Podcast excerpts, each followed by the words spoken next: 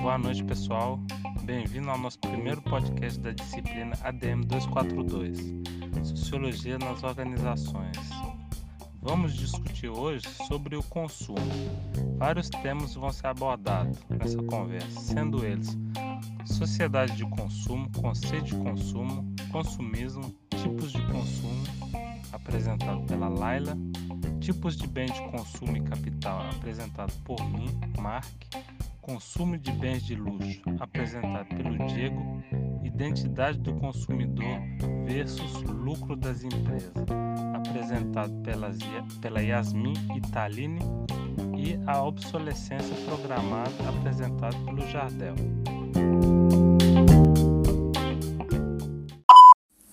Fala galera, agora a gente vai adentrar aí um pouquinho sobre a questão do consumo, né? Mas pra gente falar do consumo, eu particularmente gosto de dar aquela contextualizada, né, para que a pessoa entenda como que foi, como que aconteceu, nananana. Bom, bora lá então. Vamos falar então, antes de tudo, sobre a sociedade do consumo. Beleza, o que é a sociedade de consumo? A sociedade de consumo ela é um termo muito utilizado para representar os avanços de produção do sistema capitalista. Esses avanços se intensificaram muito ao longo do século XX, principalmente dentro dos Estados Unidos e que posteriormente foram se espalhando aí e ainda vem se espalhando, inclusive pelo mundo. É, a gente entende aí por sociedade de consumo a era contemporânea do próprio capitalismo, em que o crescimento econômico e essa geração de lucro e riqueza vão se encontrar predominantemente pautados no crescimento da atividade comercial e, consequentemente, do consumo. Para quê? Para que eles mantenham esse desenvolvimento, é, eles, eles vão acabar incentivando esse consumo de várias maneiras, né? principalmente fetichizando as mercadorias e o crescimento dos meios publicitários, ou seja, a publicidade e o estímulo ao consumo também dão origem a uma sociedade onde as coisas têm muito mais valor do que as próprias pessoas. É, os índices de consumo ainda vão servir para poder revelar, por exemplo, esse grau de desenvolvimento de um país, porque a produção de artigos vai gerar riqueza para esse, esse país, né? Por isso que a gente fala que, que é, esse conceito ele foi se espalhando depois dos Estados Unidos ali mas esse conceito, na real, ele já era é, muito, muito interligado com a questão da Revolução Industrial, né? A Revolução Industrial trouxe um boom ali pro, pro crescimento do consumo, né? E para a geração de bens e riquezas, enfim.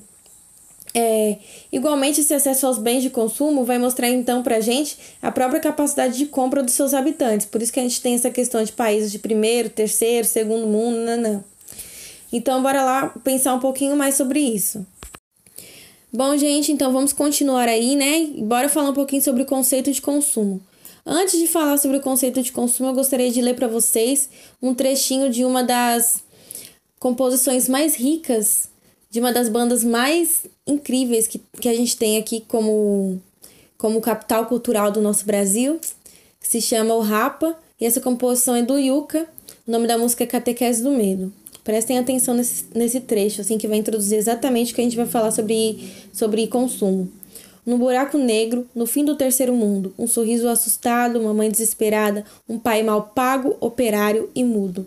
A fome é um esperma por entre as pernas da violência, e o egoísmo que citou, as diferenças em que merece um aborto imediato, um apartheid econômico, contamina, machuca e não nos deixa gritar. Pesado, né? Enfim, Vamos agora assim voltar pensando assim nessa nesse trecho da música, o momento atual, o momento em que estamos vivendo, né? É, a gente está vivendo um momento aí em que a vida das pessoas e de empresas de todos os setores teve uma grande transformação no primeiro trimestre de 2020. Em todo o planeta, a pandemia da Covid-19 ela foi gerando aí restrições ao deslocamento de consumidores, trabalhadores e principalmente de bens de consumo, impactando, ou seja, a, a logística dos negócios, as atividades diárias e também as interações pessoais, né? Desde que o isolamento social passou a ser adotado no país, em meados de março aí de 2020, novas necessidades foram surgindo e novas prioridades de compra foram emergindo dentro desse cenário de grandes incertezas, né? Por exemplo, a questão do consumo ela gerou então outras questões, porque as pessoas a partir desse cenário elas entendem como importante a atenção a aspectos essenciais da existência e da vida, como, por exemplo, as, as próprias necessidades básicas, né? como alimentação e itens pessoais. Ou seja, consumir contudo nesse momento se tornou algo repensável. Mas o consumo em si só não é sinônimo de compra, se a gente parar para pensar, né? O conceito econômico do consumo aproxima ele dessa questão de comprar. E essa questão da, da economia, ela domina o mundo da vida e nos faz ser seres econômicos, o que na verdade a gente não é, né? Nós somos seres humanos, ou seja, fora dos padrões de vida ativa, da gente ter, comprar, pegar, comer, beber, existe também uma forma de consumir que a gente chama de contemplar, ver, cheirar, viver, sentir, que são é, baseadas nos pequenos prazeres de consumo que vão afastar desses conceitos econômicos e vão se aproximar muito mais aquilo que o ser humano vê, é, vê e quer de uma vida de satisfações mais duráveis e permanentes. É, essa energia positiva do consumo, fora dessas teias econômicas, ela vai ser uma energia muito pura, né? Porque ela não vai ter embutida nessa questão do ganho, da mais-valia, do preço, do quanto custa. Ela vai estar literalmente ligada, principalmente, a esses prazeres de consumo, que são prazeres que vão permitir que as pessoas se sintam satisfeitas com a vida que têm e são prazeres que vão tornar a vida delas mais é, mais feliz, né? São conceitos que são ligados a, aos prazeres de felicidade. Então vamos falar aí mais um pouquinho depois, seguindo aí para o consumismo. Bom, então seguindo aí, né? A gente já falou um pouco sobre o conceito de consumo e é importante que a gente fale, para além do consumo, sobre a questão do consumismo, né? O que, que é o consumismo, então, galera? Consumismo é esse ato que vai levar as pessoas a adquirirem mais bens do que aquilo que elas necessitam, ou elas vão comprar por impulso bens que não têm nenhuma utilidade. E isso é o que a gente chama de consumismo. Em alguns casos, o consumismo é comparado a uma doença, porque ele pode ser muito, muito prejudicial, tão prejudici prejudicial quanto o próprio vício às drogas ou à bebida. E isso vai se reforçar frente à sociedade do hiperconsumo, né? Porque a gente aí está numa, numa sociedade capitalista que te coloca dentro dessa situação de compra, de, de, de ser um, um ser que participa ativamente da economia e que esteja dentro desses padrões econômicos, né? Ou seja, na maioria das vezes que a gente compra é, um bem mais do que a gente necessita dele, a gente é levado por essa propaganda que embute no inconsciente da gente o dever de consumir e a relação desse consumo com a própria felicidade. Ou seja, quem consome é feliz e por isso a gente vai comprar cada vez mais. E existem alguns tipos de consumo que podem ser classificados de acordo com as necessidades do próprio indivíduo ou do grupo, ou seja, o consumo ele pode ser não só classificado individualmente, como também coletivamente, de acordo com as ações que são é, obtidas através dele. Por exemplo, a gente tem aí o consumo essencial e supérfluo, que ele vai dizer respeito às necessidades primárias do indivíduo, como por exemplo a alimentação, o vestuário, o lazer. É... Ou seja, já, já o supérfluo é tudo aquilo que não é prioritário na nossa existência. E é, e é bacana a gente pensar isso, né? Porque como, como, por exemplo, a alimentação pode ser visto como um bem, um consumo essencial e também supérfluo, né? É, sendo que é uma coisa que a gente vê como muito prioritária, né? É, o consumo individual e coletivo, o que, é que ele pode ser? É aquele que é, vai ser exercido por uma só pessoa quando ela adquire bens para uso, é, uso exclusivo. Ou, por outro lado, o coletivo ele vai abarcar, por exemplo, os serviços que são utilizados como é, por todas as pessoas, né? Por exemplo, a saúde, educação, transporte e afins.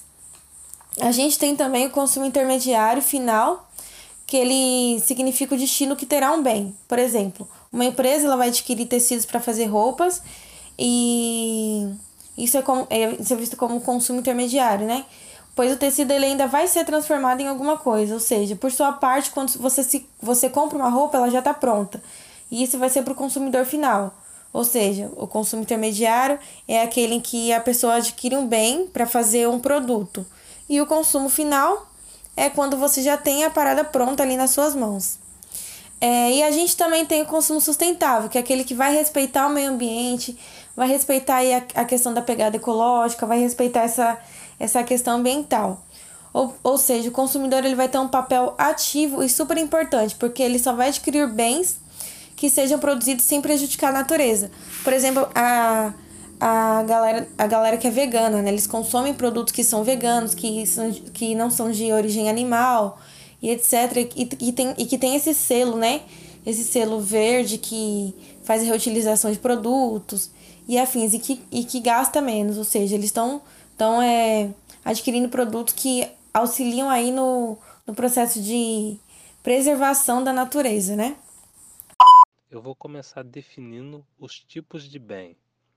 Quando se fala em consumo, temos acesso a três tipos de bens, podendo eles serem públicos, privados e bens de capital. O que seria eles? Os bens públicos são definidos por aqueles que não é preciso pagar para se ter acesso. Os bens públicos não são excludentes, ou seja, o uso de uma pessoa não exclui o uso e consumo de outra. Os bens públicos apresentam três divisões. São elas: bens de uso comum do povo, bens de uso especial e, por último, bens de dominicais. Podemos citar exemplos bem básicos de cada, cada um dos três tipos de bens públicos. Temos as praças, as praias, as ruas, que são bens de uso comum. Como exemplo de uso de bem de uso especial, temos o hospital, a universidade, o fórum, né? É, onde as pessoas só, só usam esse tipo de bem para, para algo específico, algo especial. E como exemplo de bens dominicais, temos terrenos de marinha, temos terras devolutas, prédio de rendas, dentre outras. Uma curiosidade sobre os bens públicos é o artigo 102 do Código Civil, que fala que os bens públicos não são sujeitos a uso capião. O uso capião é uma lei que foi criada para dar posse de algum bem para alguém pelo tempo de uso.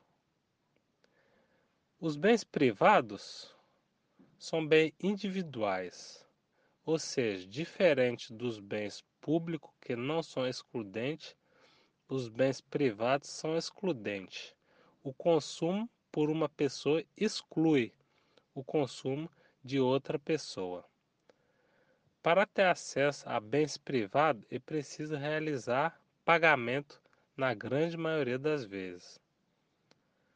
Os três direitos mínimos de posse de bem privado são uso, gozo e disposição. Como exemplo, temos casa, carro, etc. Os bens de, de capital são os bens que podem ser utilizados para gerar novos bens, para gerar renda, como é, como é caso de, de máquinas, de equipamentos, de indústria e etc. Os bens de capital podem ser empregados para gerar bens de consumo e outros novos bens de capital. Dando continuidade ao podcast, Agora nós vamos iniciar um novo tópico, que é o consumo de bens de luxo. E com este tópico nós temos o intuito de entender as definições de luxo, a evolução do mercado dos bens de luxo, classificação dos bens e serviços rotulados como luxo e o consumo de luxo em si. Primeiramente, nós vamos tentar entender o que é o bem de luxo. E para isso, nós vamos buscar definições da teoria econômica para tentar entender o que diferencia o bem de luxo de um bem normal e assim entender como esse mercado funciona. Na teoria econômica, o bem de luxo nada mais é do que um bem de consumo com um bem intermediário de alto valor agregado. É, Para a gente tentar entender, um bem de consumo é um bem onde você pode consumir ele na sociedade. Vou dar um exemplo: um iPhone. Um iPhone 13, 12, 10, qualquer que seja a sua geração. Ele é um bem de consumo. Todo mundo pode ir na Apple, ou em outra loja e consumir esse bem. Mas o bem de luxo, ele é um iPhone de ouro, porque ele é um bem de consumo com um bem intermediário de alto valor agregado.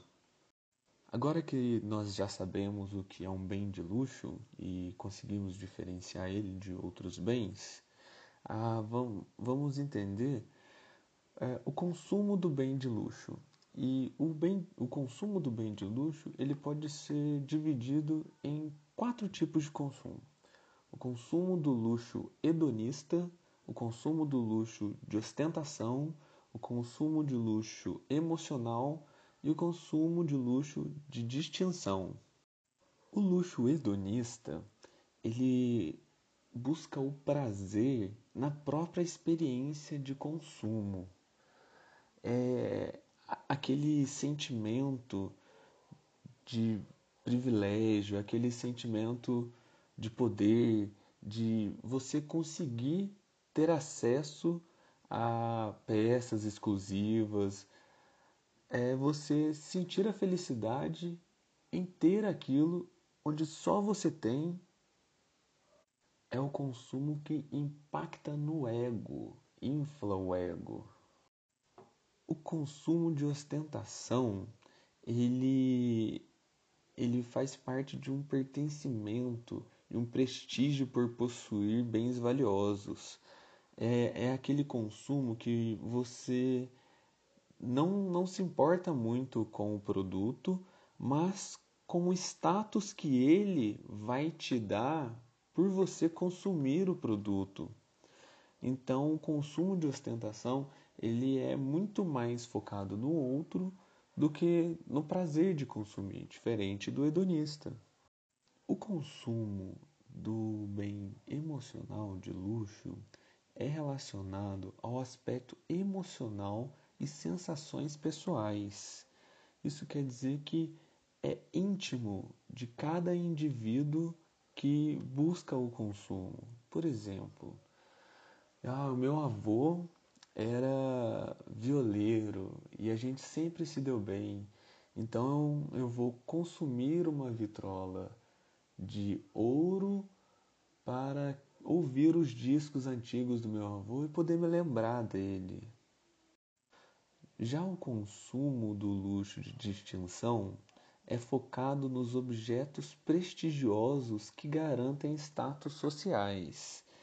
É aquilo que te coloca em outro patamar, que te diferencia de, de outras pessoas. É o que, quando você olha, você fala: Ah, essa pessoa está em um núcleo social, tem um poder aquisitivo muito acima da maioria.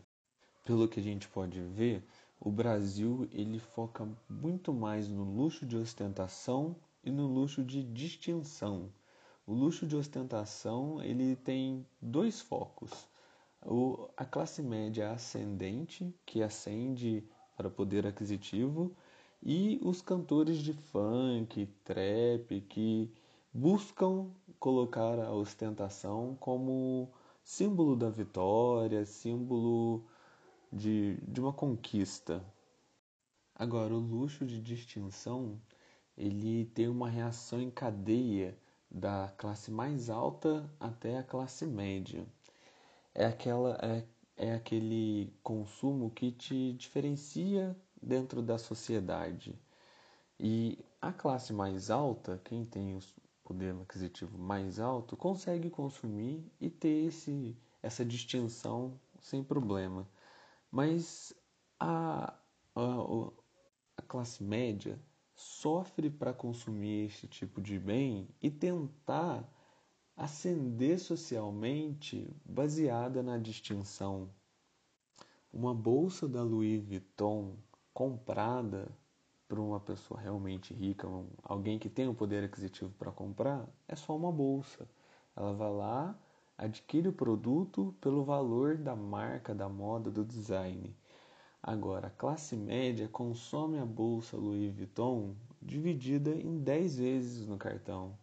Então ela não tem o poder aquisitivo, ela não tem renda para consumir naquele momento imediato mas buscando a distinção social, ela se, ela se endivida, entra no cartão de crédito para buscar aparentar uma, so uma classe social diferente. Agora que a gente diferenciou os consumos de luxo e como é um bem de luxo, eu quero trazer um, uma reflexão através da, da arte, para a gente interiorizar e pensar um pouco sobre o luxo e o consumo desses bens. A artista Ilman Gore que ficou famosa por pintar o Donald Trump nu em diversas situações, criou uma privada da Louis Vuitton no valor de 100 mil dólares.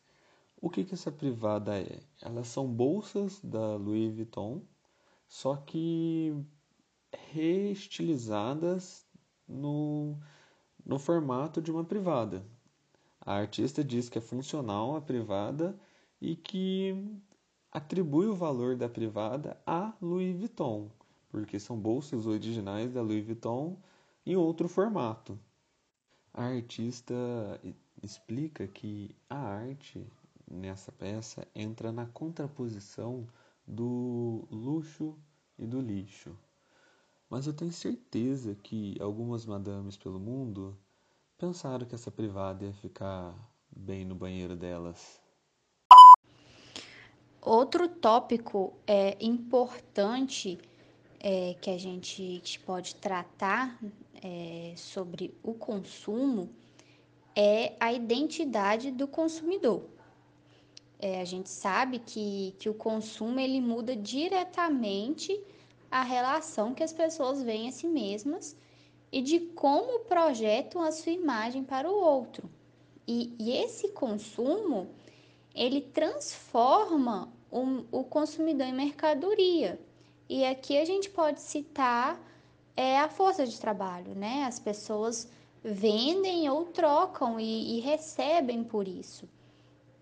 E essa lógica da mercadoria, ela se expande para a formação da identidade e também da personalidade, já que as pessoas começam a se comportar de uma forma que precisam o tempo todo ser vendidas e, e sua identidade ela só é desenvolvida se você consumir e se você for consumido.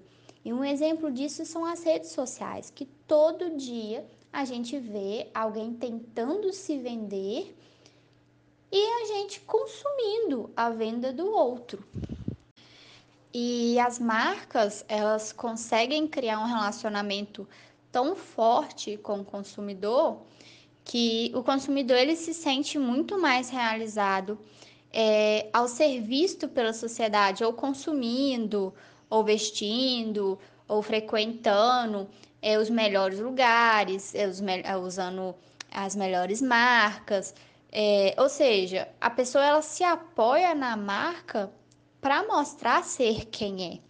E aqui entra o que já foi, é, inclusive, mencionado, que é o consumismo, que na maioria das vezes nós compramos mais do que necessitamos porque somos levados pela propaganda.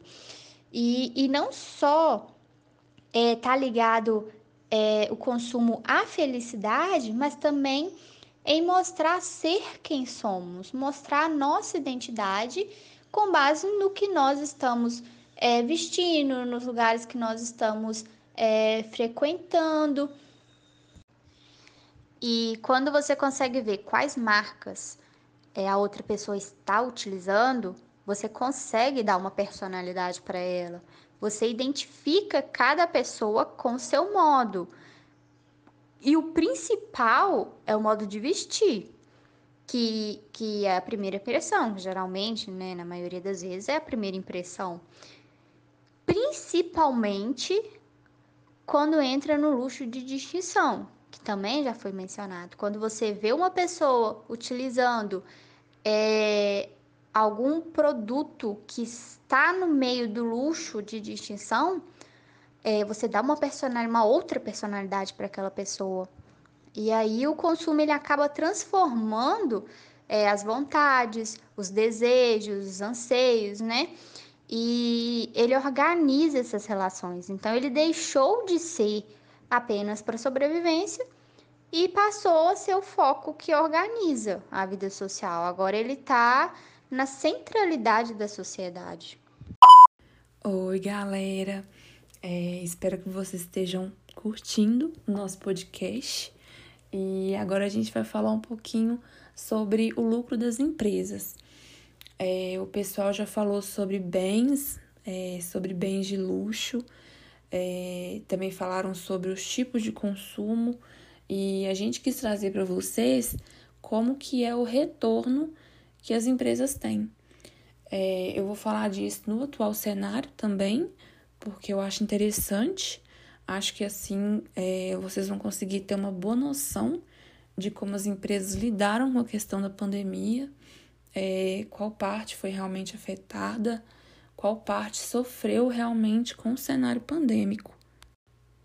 Para começar, é, o que, que é o lucro de fato?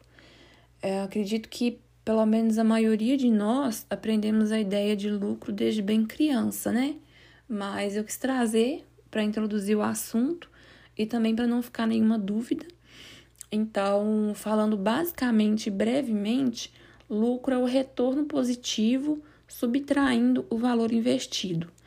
No caso das empresas, é, para calcular o lucro, é levado em consideração todos os dispêndios e o real ganho dessa determinada empresa.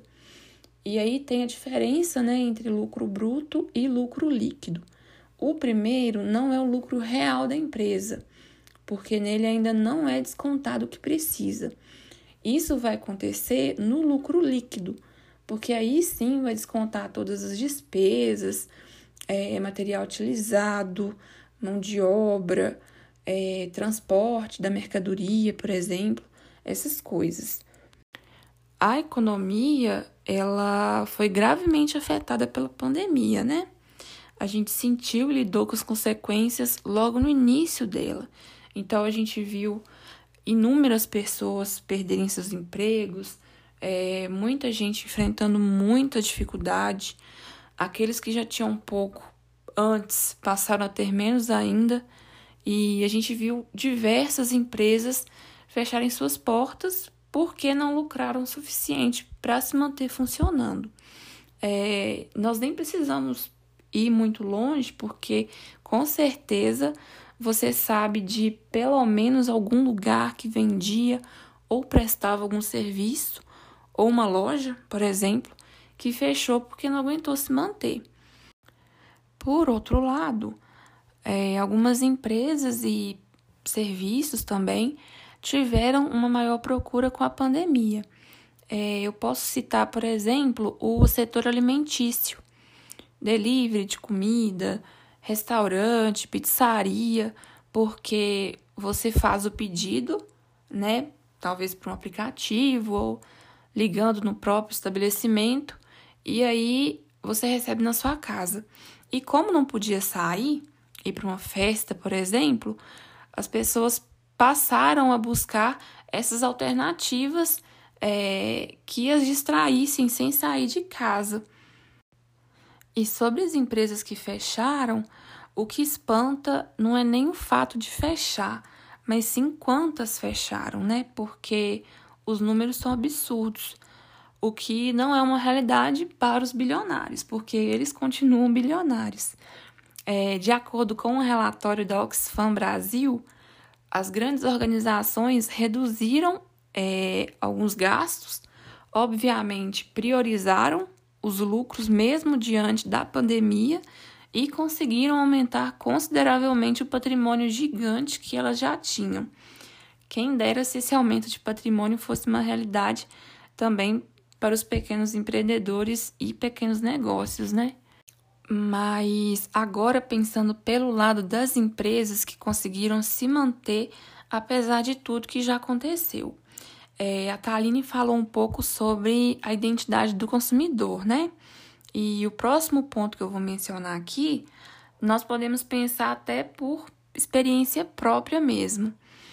É, será que cativar o cliente, é, pensar alguma forma de cativar o cliente, realmente ajuda no lucro da empresa? De início, eu já digo que sim. É, o cliente ele cria um vínculo com o lugar que ele gosta de frequentar. Eu só vou deixar de ir a um lugar se o serviço deixar a desejar de alguma forma. Caso contrário, eu vou continuar frequentando o local fielmente porque eu sei que lá eu sou bem atendida e aquilo que eu gosto ou aquilo que eu procuro é, me será apresentado da melhor forma possível. De acordo com o site Olus, a satisfação do cliente e o retorno sobre o investimento são dois elementos que andam juntos e um influencia no outro. Então, é, se eu tenho um retorno positivo com o primeiro fator, eu vou ter também um retorno positivo no segundo fator. E são pontos que interferem diretamente no lucro que essa empresa vai ter. Então, sempre que o empreendimento ou a firma, ou enfim, é, a corporação puder investir em produtos de qualidade, é, sempre procurar entender e atender né, as necessidades dos seus clientes. Também é, investir em um time qualificado para dar assistência, dar um suporte para o consumidor. O resultado de tudo com certeza será muito bom para essa empresa.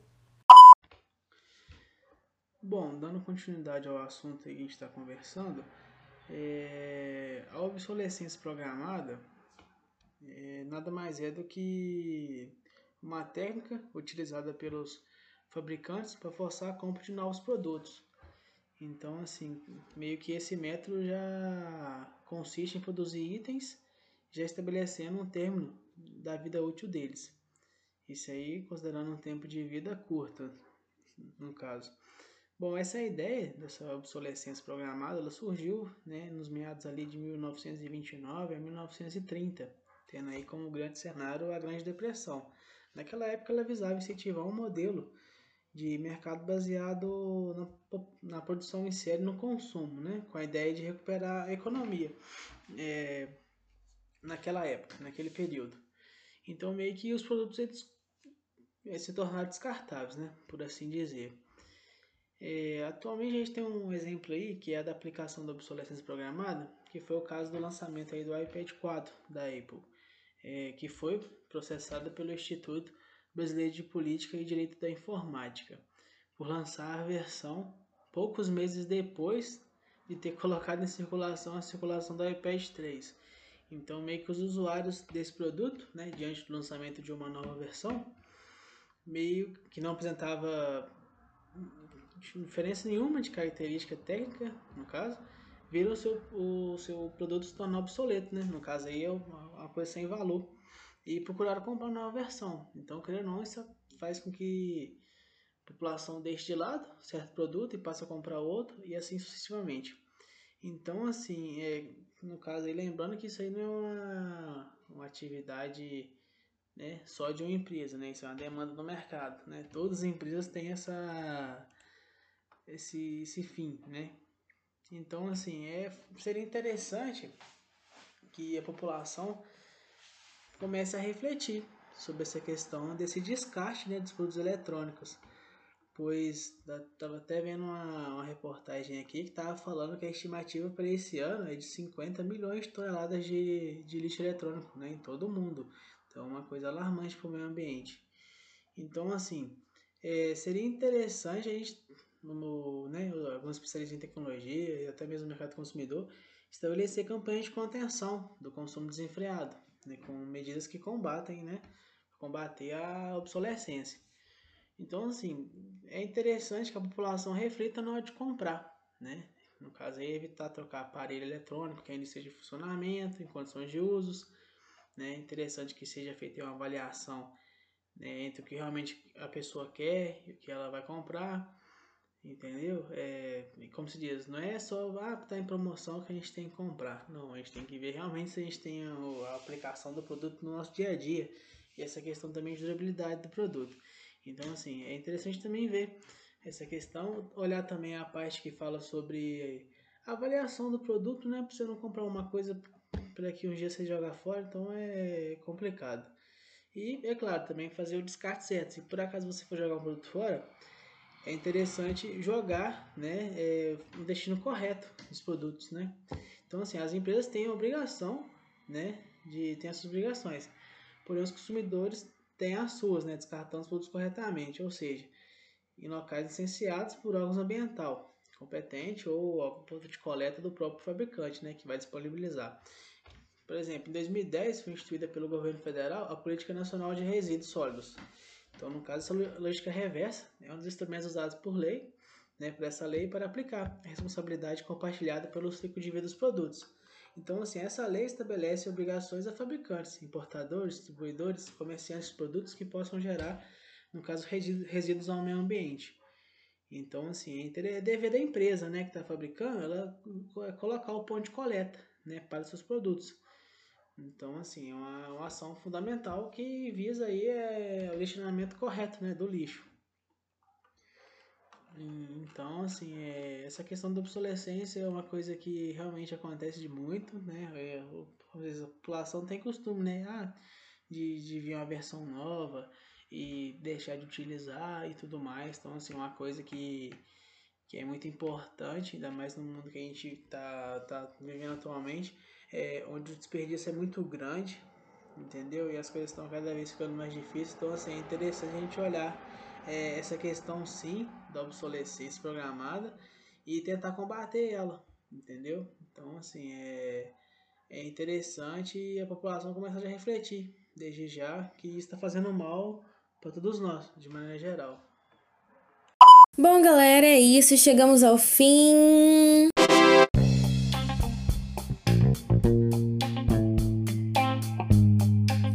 Mas esperamos que vocês tenham gostado. E é isso, deixem seu like, compartilhem com seus amigos, ouçam bastante e deixem um comentário de vocês pra gente saber o que, que vocês acharam. E é isso. Uma boa noite, uma boa tarde, um bom dia de onde quer que você esteja falando e em qual horário que for que você esteja ouvindo. É nós, tchau.